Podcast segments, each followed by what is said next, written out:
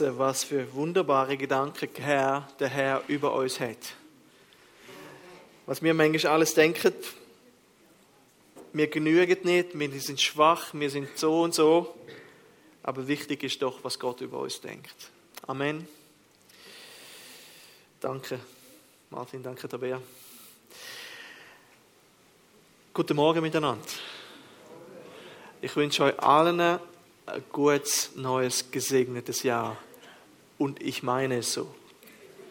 Manchmal sagt man so Sachen wie Gesundheit, oder? So im Englischen gibt es ja das How are you? Und das meint man gar nicht so. Und äh, Ausländer fangen an zu erzählen, wie es ihnen geht. Dabei ist es nur ein kurzes Hallo gewesen. Der Herr mit euch. Ja.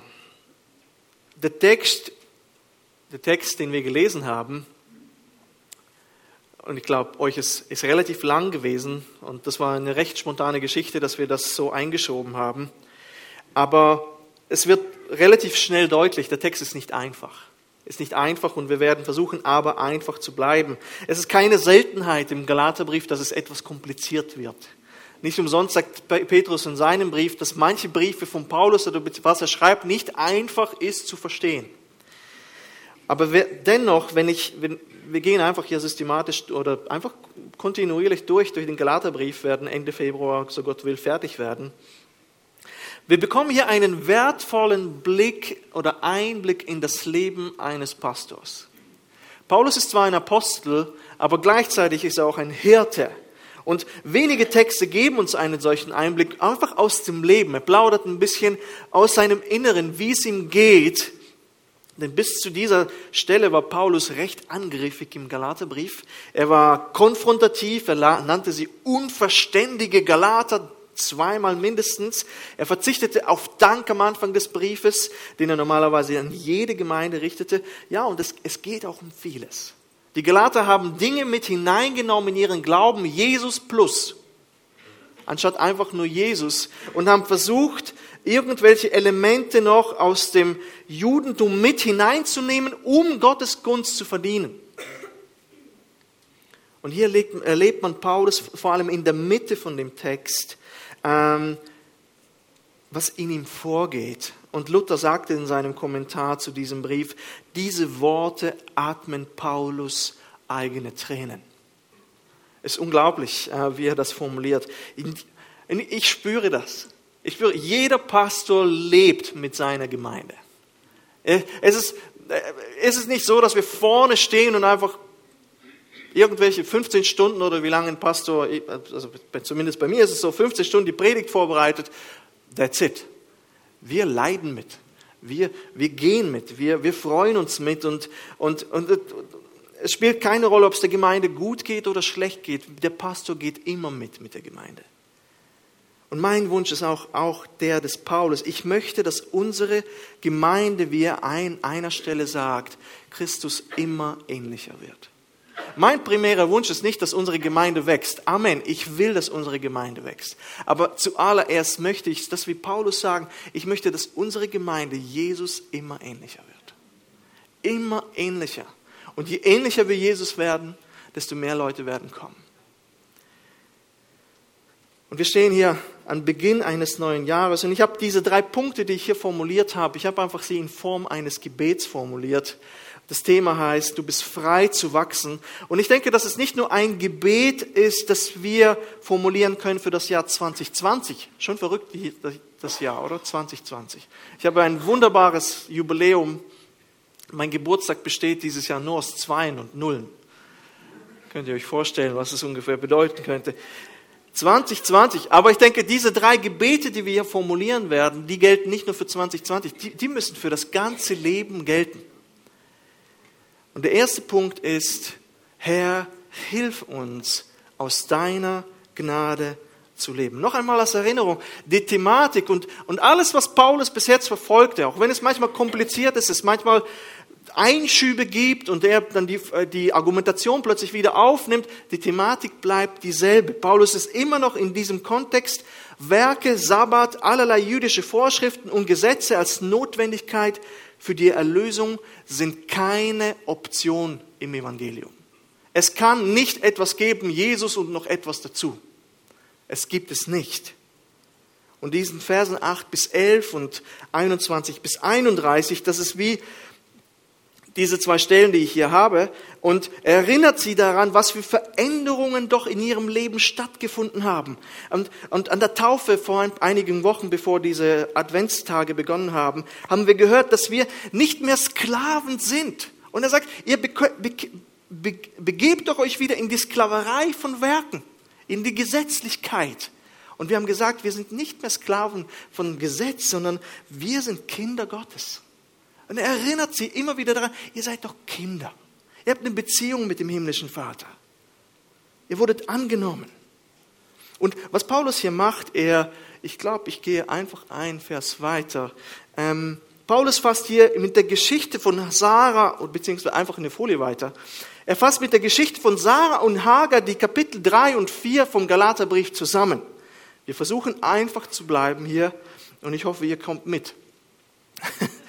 Sonst muss ich euch wieder abholen. Nein, das geht nicht. Ich muss weiter. Und er geht zum ersten Buch Mose zurück, Kapitel 16 und 17, wo uns Hagar vorgestellt wird. Und Abraham und Sarah waren besorgt. Sie waren Mann und Frau, äh, weil sie keine Nachkommen hatten. Und sie waren schon recht betagt, wer in der Sonntagsschule war oder in der Bibel sich auskennt.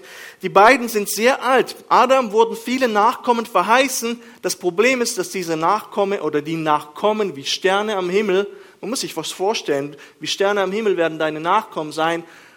Du bist bei Null. Und so schlägt Sarah vor, sie natürlich macht sich Gedanken, Sarah schlägt vor, dass Abraham Kinder durch, äh, durch Hagar, eine Magd, zeugen könnte. Und so eine klassische, nicht so tolle Geschichte des Alten Testaments. Abraham wollte diesen daraus entstandenen Sohn Ismael, hat nichts mit unserem Ismael zu tun, aber er wollte diesen Sohn segnen, aber Gott zeigt ihm schnell, dass der gemeinsame Sohn mit Sarah der Isaak, der kommen sollte, die Verheißungslinie verfolgen wird. Paulus illustriert dir mit dieser Geschichte mit der Hagar bzw. mit dem Ismael und mit dem äh, Isaak, dass ein, ein Kind in die Sklaverei geführt wird, wie es Vers 24 heißt, und das andere in, in eine Verheißungslinie. Ab Vers 26 geht es da los. Er sagt, dass Hagar und Ismael für den alten Bund stehen, das Gesetz. Und das Gesetz zeigte Sünde auf und man war ein Gefangener des Gesetzes. Du konntest das Gesetz nie erfüllen. Du bist immer gefallen. Du musstest immer und immer wieder neue Opfer bringen, damit du Vergebung bekommen konntest. Aber durch den Glauben sind wir frei vom Gesetz. Und wir haben das in der Taufe gelesen. Wir sind durch den Glauben Kinder Gottes geworden. Durch den Glauben werden wir zu Kindern Gottes. Und nicht mehr dieses Haschen nach Werken und Tun und jenes.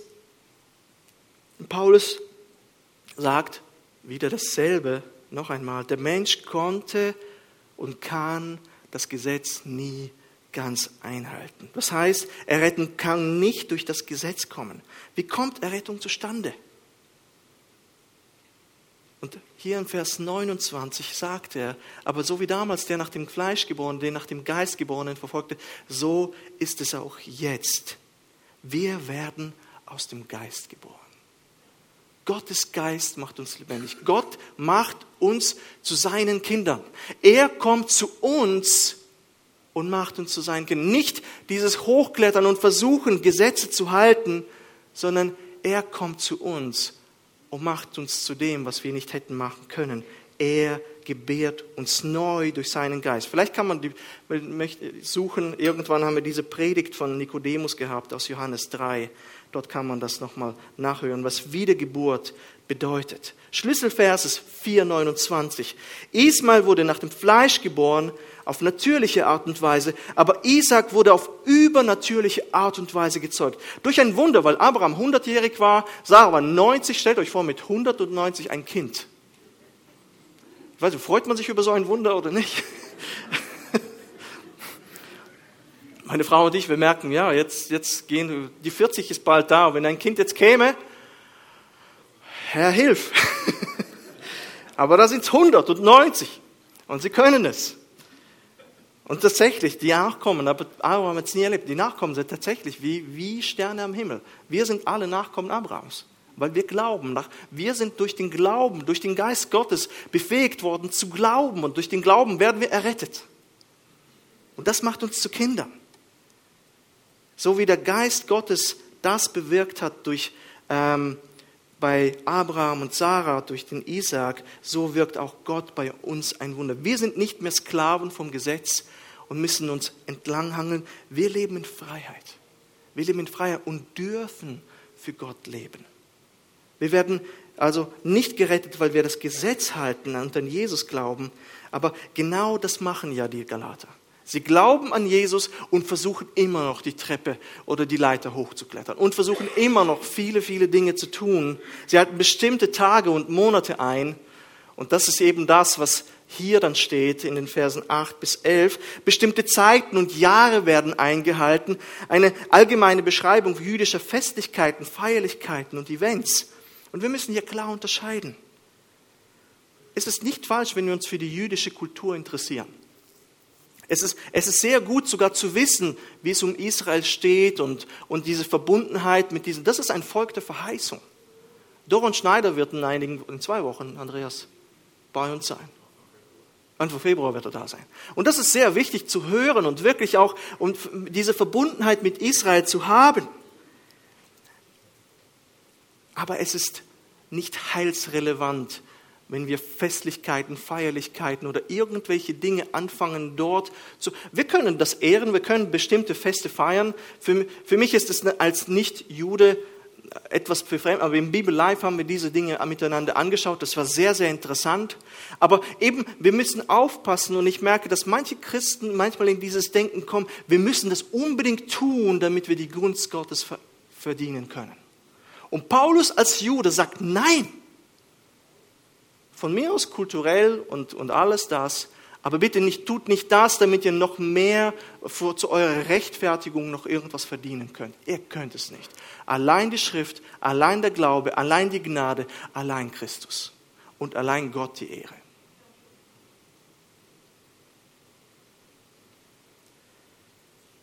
Und Paulus vergleicht das dann mit dem Leben im Heidentum früher. Sie beteten früher falsche Götter an und versuchten ihnen zu gefallen, aber sind durch die frohe Botschaft dann von der Sklaverei befreit worden. Und er sagt, Mann, und jetzt versucht ihr wieder eure Errettung zu verdienen, indem ihr jüdische Feiertage einhaltet. Ihr beobachtet Tage und Monate und bestimmten Zeiten und Jahre.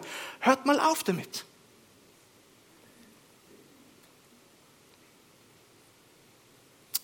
Schaut mal, ich habe das, glaube ich, mehrfach schon gesagt. Wenn du in die Gemeinde kommst, ich weiß nicht, was deine Motivation ist. Wenn du Lieder singst, und wir singen wunderschöne Lieder, unser Worship ist wunderbar, finde ich. Wenn du das Wort Gottes hörst, wenn du die Bibel liest, glaub nicht, dass du damit Gottes Gunst verdienen kannst.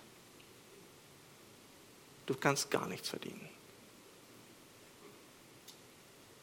Dann bist du nicht anders als die vielen Milliarden in anderen Religionen, die versuchen, die Leiter hochzuklettern. Wir haben eine Beziehung mit Jesus. Wir wurden geboren durch den Geist Gottes und er lebt in uns und er treibt uns, die Dinge zu tun, die ihm gefallen. Wir sind Kinder Gottes.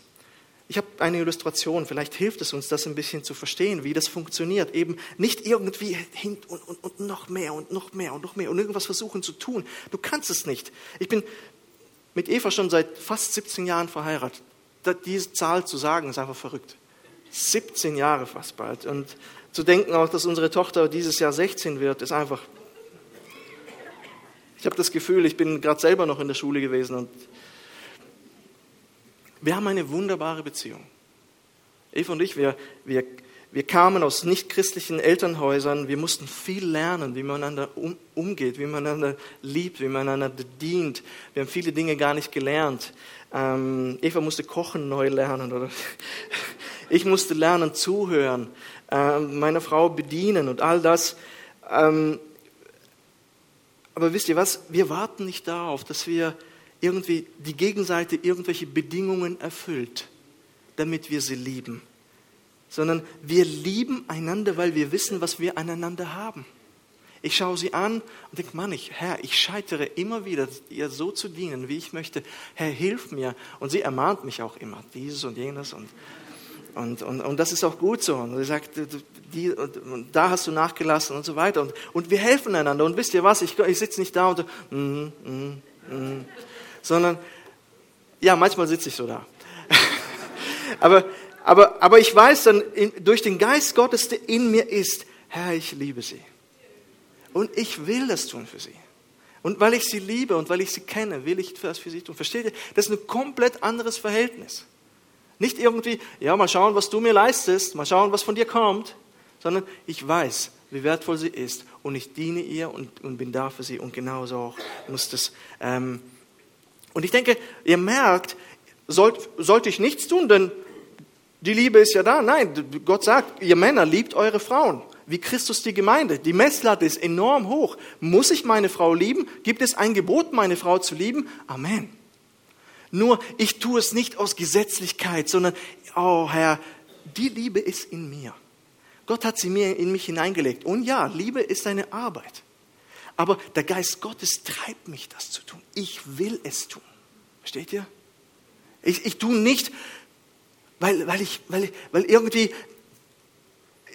irgendwas erreichen muss, sondern es, es ist da, es ist vorhanden, weil Gottes Geist in mir lebt und ich bin verbunden mit ihr und ich tue es gern, ich bin verbunden mit meiner Frau. Und mit Gott ist es genauso, weil er uns erkannt hat, sagt Paulus, und wir ihn nun kennen, können wir in seiner Gegenwart sein. Es geht nicht darum, dass ich Häkchen setzen möchte und dieses und jenes, weil ich ihn äh, damit ich in seiner Gegenwart sein kann. Ich mache Dinge für ihn, weil ich ihn kenne und weil ich ihn liebe. Und weil diese Liebe in mir ist. Ich habe immer wieder dieses Beispiel mit der Konfirmation. Ich glaube, bestimmt das dritte Mal, dass ich das hier erzähle. Aber das ist mir einfach eine Predigt geworden, wie Gesetzlichkeit funktioniert. Ich habe irgendwann diesen Brief bekommen, äh, äh, von der reformierten Kirche die Konfirmation zu besuchen. Und wir waren äh, schon als in der Sowjetunion Deutsche und reformiert. Und irgendwann kam dieser Brief und ich fragte meine Eltern, was wollen die von mir? So, keine Ahnung, irgendwann gibt es einen Abschluss. So, okay, unterschrieben und, und dann plötzlich hieß es, du musst 25 Mal in die Gemeinde kommen. In einem Jahr. So, ach du liebe Güte. Das ist ja jedes zweite Mal. Das heißt, am Samstag nicht, äh, am Sonntag nicht ausschlafen. Und, und, und so bin ich je, das ganze Jahr in die Gemeinde gekommen. Furchtbar. Du hast gesagt, 10 Striche oder 7 Striche, 10, 17, 20, 23, 25 und du bist nie wieder gegangen. Du hast einfach diese 25 ausgefüllt. Und das war nicht einmal, ich habe es nicht einmal für Gott getan. Ich habe einfach versucht, irgendwas da abzuhaken, damit ich diesen Abschluss bekomme. Herzlos, hingebungslos, trostlos. Abhaken, weiter. Und wie ist es heute? Ich bin so gerne hier. Ich bin so gerne hier. Ich habe eine Beziehung zu meinem himmlischen Vater. Ich weiß, dass jedes Mal, wenn ich da bin, ich kann ermutigt werden und ich kann andere ermutigen. Das war schon für mich damals klar, als bevor ich überhaupt äh, überlegt habe, Pastor zu sein. Ich bin gerne im Gottesdienst. Der Geist Gottes treibt mich hierher. Sagt Gott, dass wir in die Gottesdienste gehen sollten? Ja, das wird im März ein Predigtthema sein. Wir sollten. Es ist ein Gebot sogar von Gott. Aber wir sollten die Vision dahinter verstehen und es gerne tun. Und ich tue es so gern. Ich bin so gern in eurer Mitte. Auch wenn es nicht einfach ist manchmal. Ich bin ein Kind Gottes, das gern und freiwillig hier ist. Und das war schon bevor ich Pastor war. Das war so. Und Paulus sagt dann auch, wohin wir als Kinder Gottes unterwegs sind. Wir sind unterwegs zum himmlischen Jerusalem.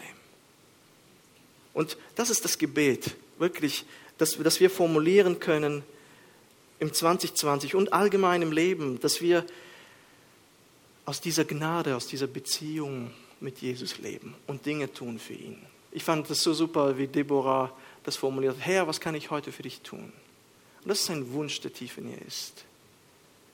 Und ich denke, nicht aus dem Pflichtgefühl heraus, nicht um Häkchen zu setzen, nicht um irgendeine, weil irgendjemand mir gesagt hat, warum, sondern Herr, da muss man sich vielleicht mal fragen, warum habe ich kein Verlangen, in den Gottesdienst zu gehen? Der Geist Gottes treibt uns, treibt uns das zu tun. Und leben wir wirklich aus dieser Beziehung der Gnade zu ihm, für ihn. Jetzt muss ich kurz weiter.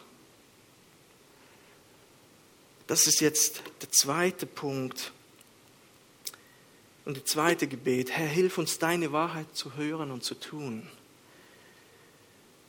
Und ich fasse einfach kurz zusammen. Den Text haben wir gelesen. Aber wie gesagt, es ist manchmal sehr komplex. Wir merken schnell, wie, wie hier Paulus plötzlich wie abbricht, stehen bleibt. Und er wird sehr nahbar sehr persönlich. Er sagt hier, um ihretwillen hat er seine jüdische Seite komplett beiseite gelegt. Galater sind hauptsächlich Heiden wahrscheinlich gewesen. Und er zeigte ihnen, dass all diese jüdischen Traditionen für die Errettung nicht notwendig sind. Er kam zu ihnen in Schwachheit, sagt er. Wahrscheinlich war er sehr krank in irgendeiner Form, aber wir wissen nicht genau, was es war. Immer wieder wird Malaria erwähnt. Es wird auch in Zusammenhang gebracht mit diesem Pfahl im Fleisch. Und wir wissen effektiv nicht, was es war. Waren es seelische Kämpfe, waren das äh, Gedanken aus der Vergangenheit, als er die Gemeinde verfolgt hat? Ich, ich neige eher dazu, dass es wirklich ein körperliches Leiden war. Oft wird Malaria erwähnt.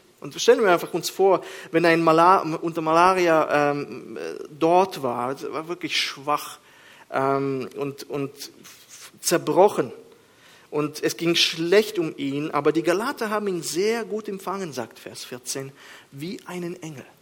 Sagte, hey, was für eine Beziehung hatten wir miteinander? Wir hatten so eine herzliche Beziehung. Und er, er spielt jetzt, er manipuliert sie nicht, aber er sagt, hey Leute, ihr habt, ihr habt euch gelehrt, wir hatten eine wunderbare Beziehung miteinander. Und er sagt, was ist los? Was ist los? Ich bin damals gekommen, so schwach war ich und trotzdem habt ihr mir gedient. Wie einen Engel habt ihr mich empfangen. Ihr habt nicht vor mir ausgespuckt und gesagt, oh, was ist das für ein Apostel? Er liegt auf dem Boden, ist krank. Nein. Sie hätten alles für ihn getan, ja sogar die Augen ausgerissen, sagt Vers 15. So drastisch. Und nun kehren sie ihm den Rücken zu und behandeln Paulus wie einen Feind. Vers 16.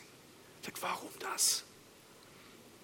Und ich kann euch sagen, als Pastor liest man diese Verse und sie gehen einem sehr nah sehr nah, weil ich hier die Beziehung zwischen dem Pastor und der Gemeinde spüre. Ich sehe das. Ja, diese Verse sind sehr persönlich. Es geht um viel, um viel. Ich sehe Paulus nie als einen einfach guten Ratgeber, der irgendwo immer gekommen ist und einfach, du mach du mal das und dieses und jenes, sondern er war immer involviert. Er war nicht einfach nur ein Tipps und Ratschlägegeber, sondern er war immer involviert im Leben der Gemeinde und er, er war involviert im Leben eines Einzelnen.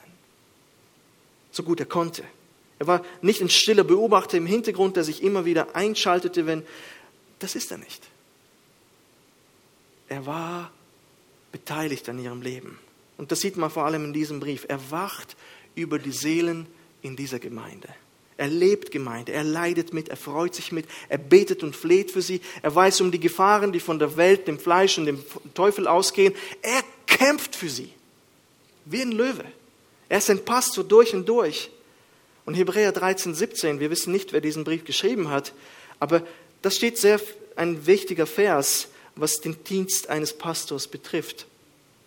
Gehorcht euren Lehrern und folgt ihnen, denn sie wachen über eure Seelen. Und dafür müssen sie Rechenschaft ablegen,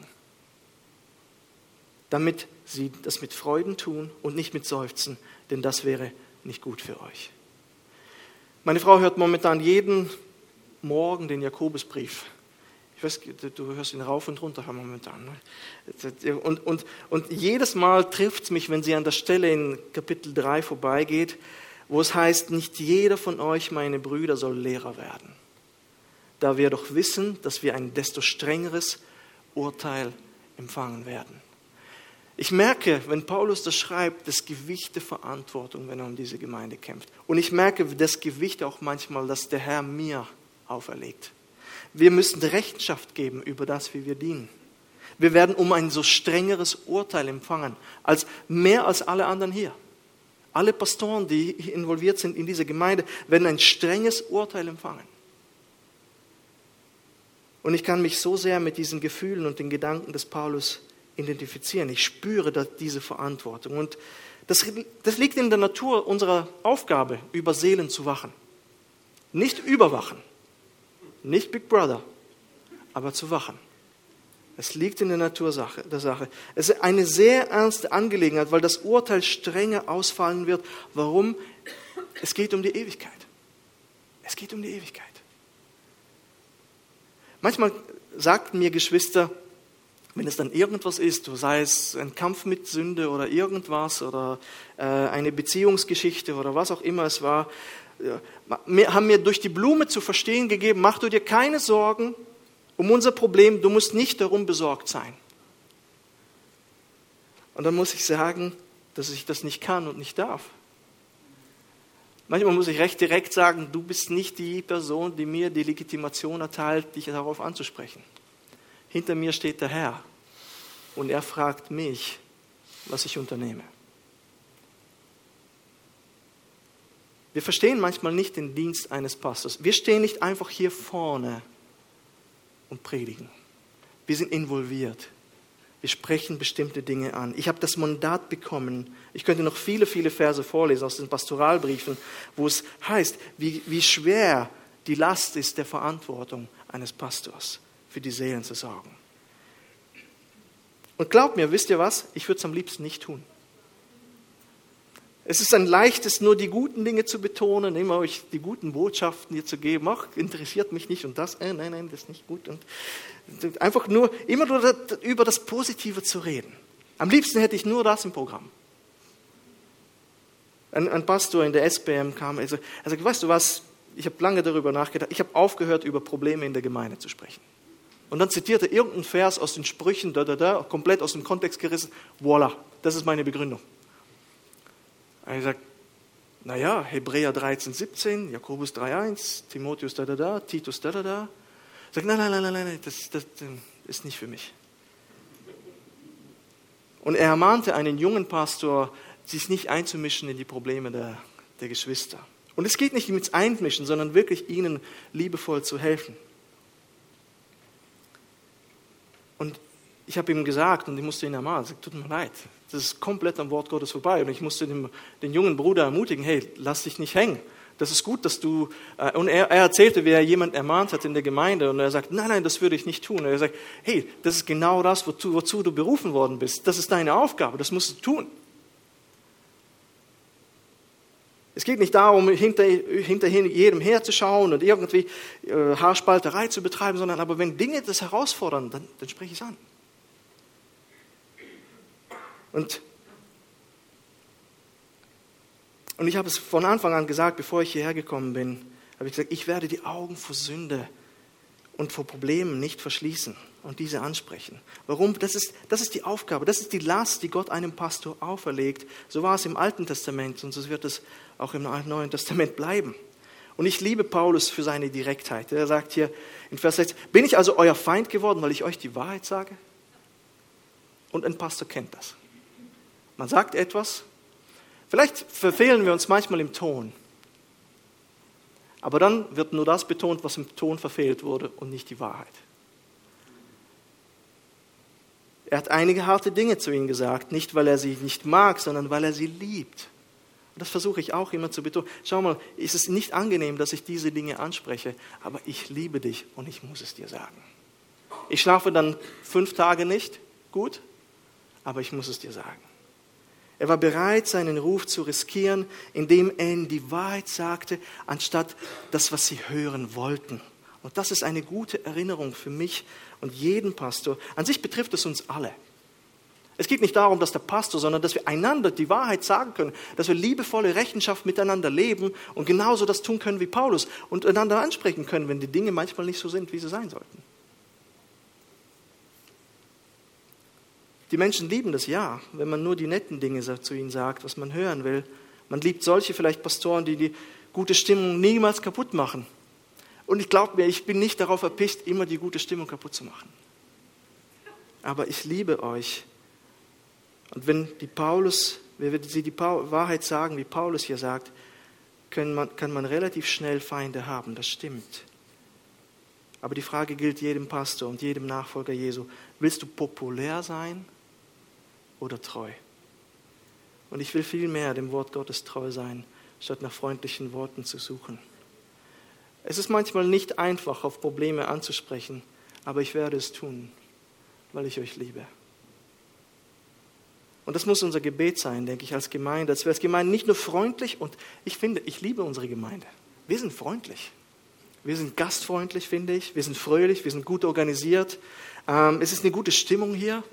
Äh, ich kann nur jeden Witz reißen und das lachen tatsächlich Leute. Aber ich denke, es geht noch viel tiefer. Und wir müssen auch bereit sein, das Wort Gottes nicht nur zu hören und sagen, das war eine gute Predigt, sondern uns auch herausfordern zu lassen und auch, auch uns etwas sagen zu lassen.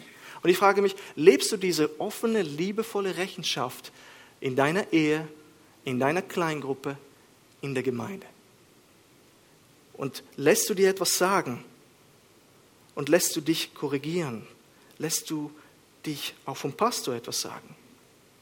Jesus sagt es ganz klar, wenn wir Hörer und Befolger des Wortes sind, dann sind wir erst selig. Lukas 11, 28. Nicht nur hören, sondern auch tun. Und ich denke, da sind wir dann auch gefragt, Pastoren. Das dritte und letzte, Herr, gib uns großen Eifer, dein Ziel zu verfolgen. Ähm, Im Vers 18, ich fasse wie auch nochmal zusammen, sagt Paulus, es ist gut ist, dass es gut ist zu eifern, aber es muss für die richtige Sache sein. Man muss für die richtige Sache eifern. Und er spricht in Vers 19 dann darüber, was ihn eifern lässt. Meine Kinder, um die ich abermals Geburtswehen erleide, bis Christus in euch Gestalt gewonnen hat. Und wir können basierend auf diesem Vers beten, dass Gott uns eine Leidenschaft gibt, Jesus ähnlicher zu werden. Ich habe es eingangs gesagt, genau das möchte ich. Das ist das Schlüsselwort, Gestaltgewinne. Ich möchte, dass ich ähnlicher Jesus werde. Ich möchte, dass ich noch mehr Kind Gottes bin, als ich schon bin. Und das ist mein Ziel als Pastor, dass wir alle Jesus ähnlicher werden.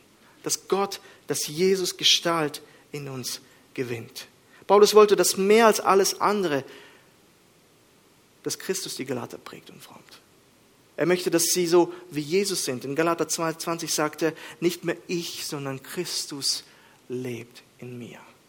Und denkt, wow. Ich denke, wie meint das manchmal Paulus? Ich denke manchmal, ja, das stimmt, Jesus, erklärt mir das mal einer, erklärt es mal dem Pastor. Jesus lebt in mir. Das stimmt, Jesus lebt in mir. Und dann denke ich manchmal, jetzt habe ich das und das gedacht, soll ich jetzt Jesus dafür schuldig machen? Das ist ein Kampf mit dem Fleisch immer wieder. Der Teufel gibt einem Gedanken. Und dennoch ist, ist in diesem Kampf, wo das alles sich überlappt, das ist immer noch diese alte Natur, das ist immer noch dieses Fleisch, aber du bist neu geboren, du bist eine neue Schöpfung. Und in dir kämpfen die zwei Sachen. Permanent gibt es einen Kampf aber es geht darum, dass wir Christus immer ähnlicher werden und dass diese Christusähnlichkeit immer mehr überhand nimmt.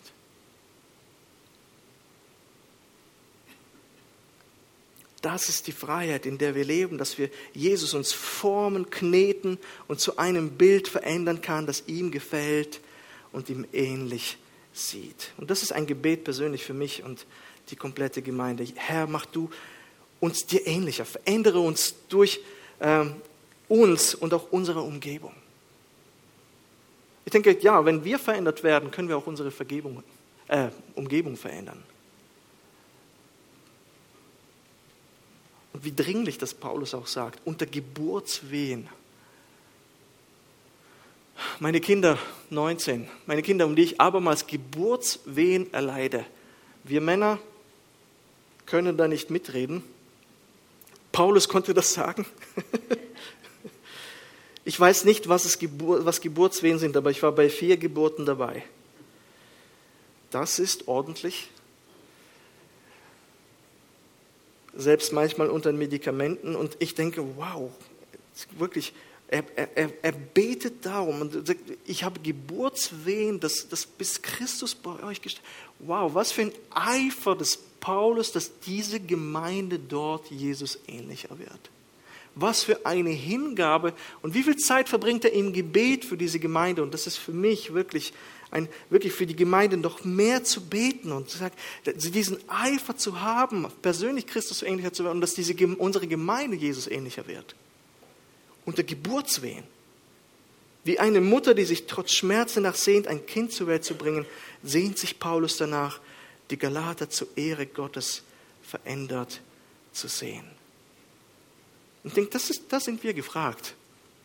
Wir sollten füreinander beten, einander lehren, einander vorleben, damit wir Christus ähnlicher werden können.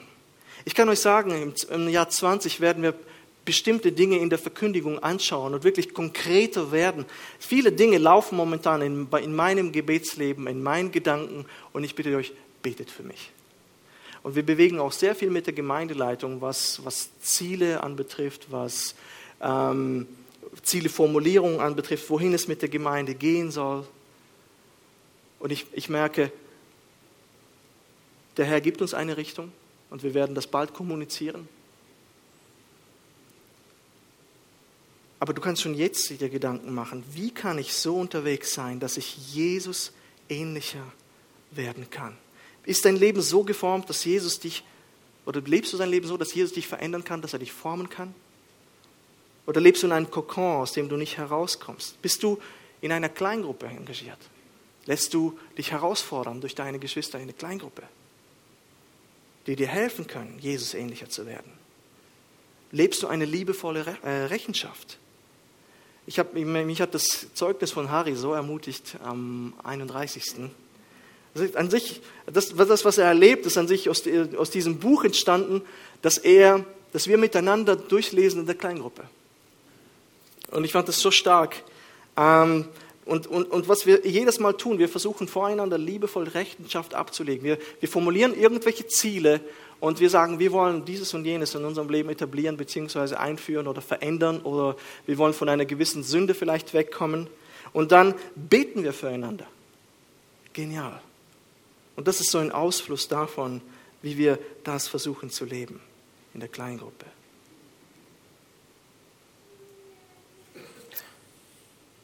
Herr, gib uns großen Eifer, dein Ziel zu verfolgen, dir ähnlicher zu werden oder dass Jesus Christus in uns Gestalt gewinnen kann. Ich möchte beten. Herr Jesus, es sind drei Gebete gewesen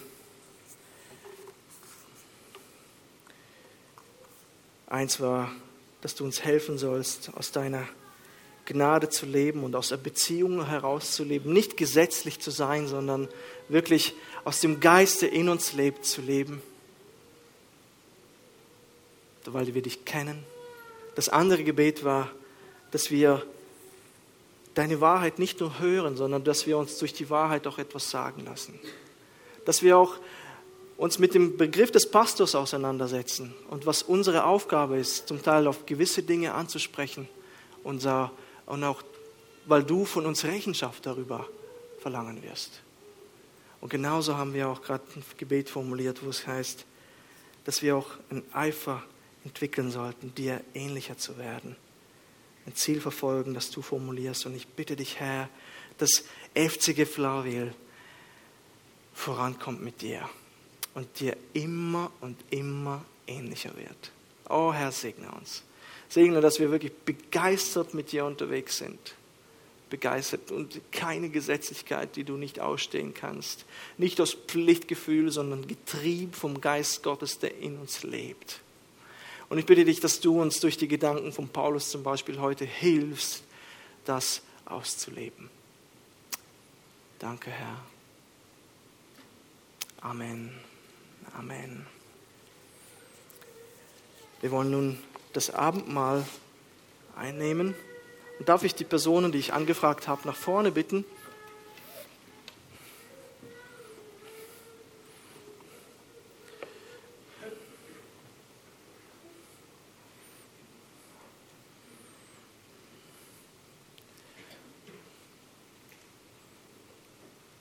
Andreas, Claudia auch. Es kommen noch mehr. Stimmt, Gail habe ich nicht angefragt. Ihr seid schon da. Elisabeth, könntest du vielleicht noch? Oh ja, Werner, sehr gut. Vielen Dank. kommt raus, dass ich nur eine Person angefragt habe.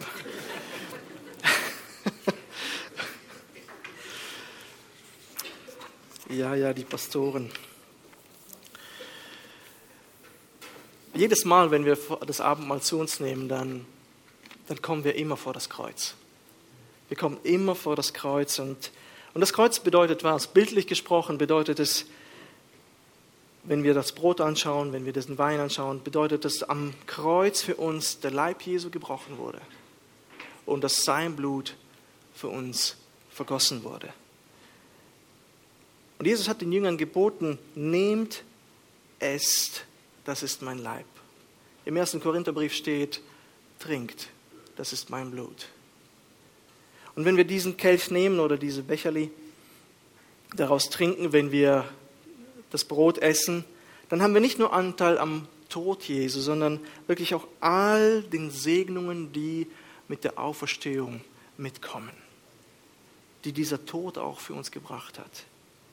Wir können aus seiner Gnade leben. Das war der erste Punkt der Predigt. Wir können aus der Beziehung heraus, durch den Heiligen Geist in uns, mit ihm leben. Durch den Geist in uns können wir auch seine Wahrheit hören und tun. Und wir können mit Eifer das Ziel verfolgen, ihm immer ähnlicher zu werden. Und alles fängt hier an. Alles fängt mit der Vergebung an. Und ich stelle dir die Frage, hast du Vergebung empfangen von deinen Sünden? Ist Jesus Christus dein Herr und Erretter? Kannst du sagen, dass Jesus Christus für dich gestorben ist und er dein persönlicher Erretter ist? Kannst du sagen, dass du den Geist Gottes in dir hast?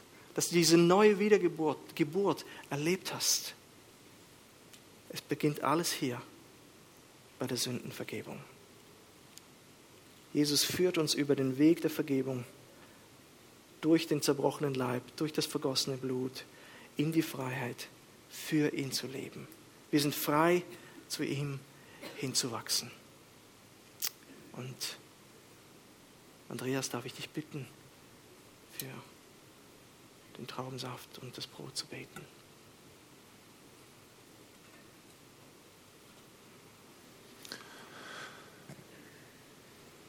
Ja, Herr Jesus, ich danke dir von ganzem Herzen. Es ist eine wunderbare Realität, eine wunderbare mhm. Tatsache. Du, Jesus, bist gekommen und hast am Kreuz für alles gezahlt.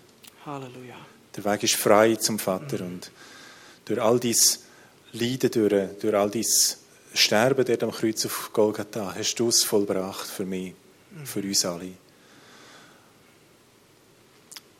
Und ich danke dir, dass du uns anleiten da drinnen, uns mitnehmen einfach auf dem Weg, das zu entdecken, all die, die wunderbaren himmlischen Dinge, die du für uns parat hast, auch in diesem kommenden Jahr. Und in diesem Abendmahl dürfen wir einfach gedenken dem, was du, was dein Part war dafür. Es war eigentlich alles. Und wir dürfen da sein und dürfen einfach nehmen. Herr, und in dieser Haltung möchten wir einfach das Abendmahl einnehmen, das Brot und den Traubensaft und danke dir von ganzem Herzen für das Werk am Golgatha, auf Golgatha. Amen.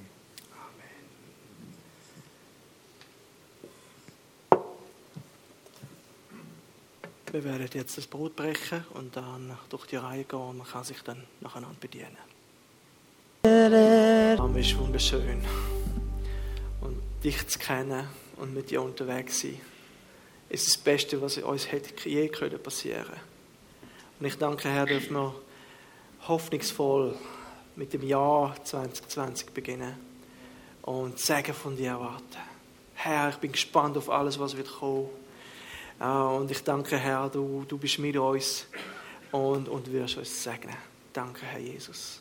Und segnen wir wirklich auch die ganze Woche, die vor uns ist. Bitte ich, dass du uns bewahrst, begleitest. Viele fangen mit dem Schaffen an. Und ähm, ja, dass man erholt starten, konzentriert, gesegnet, ein Licht für die Welt sein, für verlorene Menschen. Danke, Herr. Amen. Amen. Bevor wir noch das Abschlusslied singen, noch ein Hinweis. Es gibt ja mit Sicherheit immer einen Vers oder es gibt die Möglichkeit, einen Vers äh, zu, äh, zu, ziehen. Und zwar auf der rechten Seite von mir aus, äh, hinter Bruno, auf der zweiten Tisch. Ich hoffe, dass es nicht der einzige Vers ist, wo wir lesen das Jahr. Es ist äh, kein Lotterievers, Aber dennoch haben das viele gern und wir bieten die Möglichkeit, da sich zu bedienen. Danke. Und Gottesdienst geht weiter beim Kaffee. Ohne.